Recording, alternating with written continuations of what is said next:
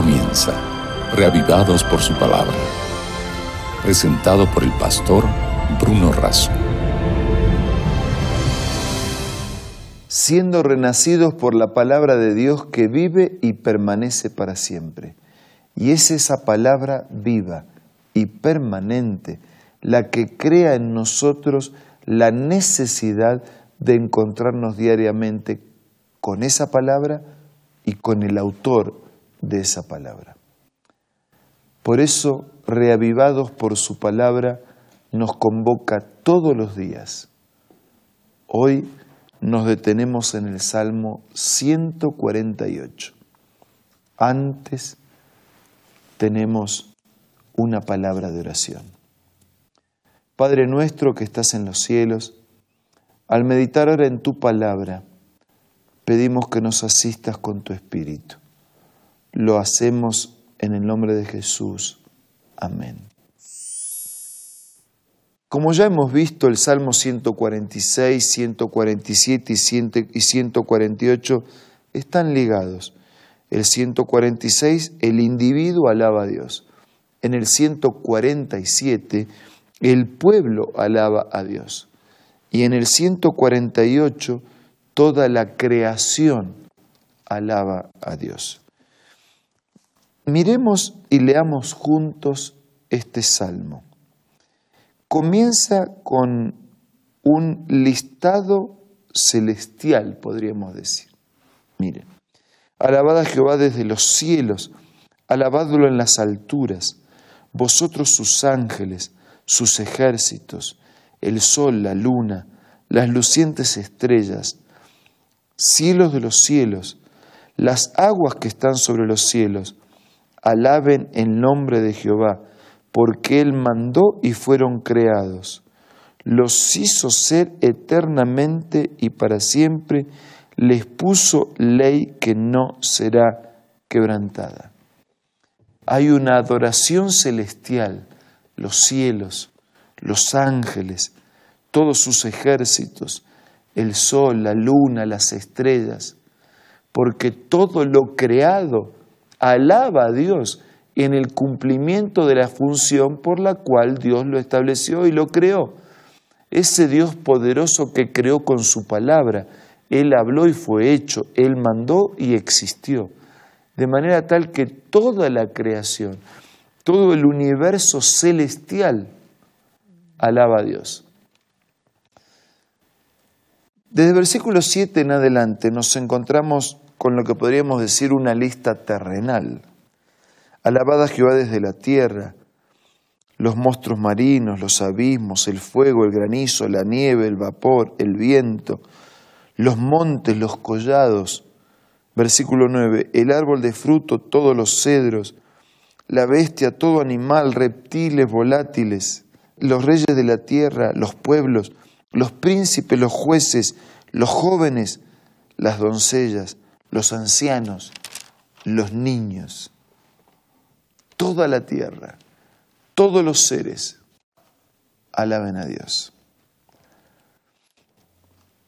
Desde el versículo 13 en adelante nos encontramos con el siguiente mensaje. Alaben el nombre de Jehová, porque solo su nombre es enaltecido. Su gloria es sobre tierra y cielos. Él ha exaltado el poderío de su pueblo. Alábenle todos sus santos, los hijos de Israel, el pueblo a él cercano. Ahora la alabanza ya no es la alabanza impersonal de los astros, de las estrellas, de los cielos. No es la alabanza de la tierra y todas las criaturas creadas ni siquiera es la alabanza de todos los humanos, ahora es la alabanza especial de los escogidos, de los elegidos, de los que reconocen la trayectoria de Dios y le aceptan en su vida. Por eso dice, alaben el nombre de Jehová porque solo su nombre es enaltecido. Los que en su vida de fe procuran enaltecer el nombre de Dios, alaben. los que le adjudican a Dios toda la gloria en el cielo y en la tierra, alaben. Versículo 14, los que exaltan el poder de Dios, porque Él ha exaltado el poderío de su pueblo, alaben. Todos sus santos, los hijos de Israel, alaben. El pueblo que está cercano a Él, alabe. Y el salmo termina con la palabra aleluya, que es la contracción de dos palabras, alaben a Dios. Todo el universo alaba a Dios. Y usted y yo y nosotros, seres pensantes, creados a imagen de Dios, que a pesar de la marca del pecado, todavía conservamos una distinción sobre toda la naturaleza creada. Y nosotros, llamados por Dios, llenados de fe y de esperanza, beneficiados por los beneficios que su gracia nos otorga, lo alabamos, es decir, lo reconocemos, es decir, cantamos himnos para Él, es decir, vivimos una vida que es un canto de alabanza a Dios, porque respetamos su palabra, sus mandamientos, porque andamos en sus caminos, porque creemos firmemente en sus consejos, porque incorporamos definidamente sus preceptos. ¿Será que el sol, la luna, las estrellas alaban a Dios en el cumplimiento de su función. Y nosotros, seres creados a imagen de Dios, que podemos tener un contacto especial y diferente con Dios, ¿qué estamos haciendo? Amigos, este salmo es un llamado a alabar, adorar y a reconocer a Dios. Por favor, hágalo. Hágalo ahora. Y desde ahora en adelante, hágalo siempre. Alabe a Dios con su canto, si le gusta cantar, con sus cantos congregacionales en la iglesia.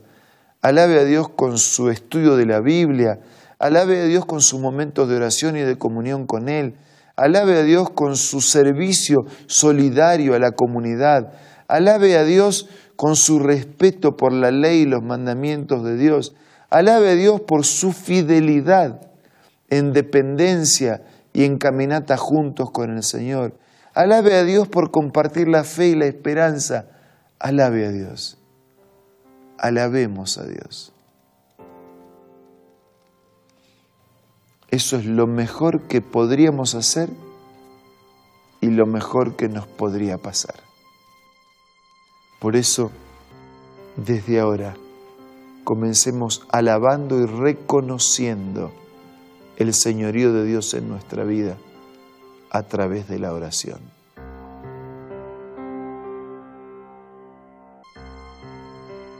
Padre nuestro que estás en los cielos, te alabamos, te adoramos, te reconocemos el Señor del universo y también de nuestra vida.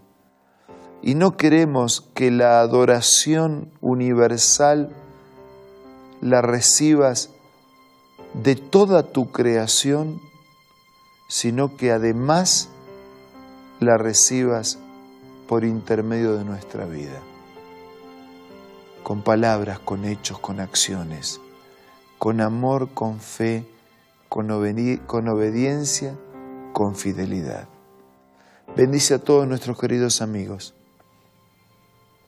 Te lo pido y te lo agradezco todo en el nombre de Jesús.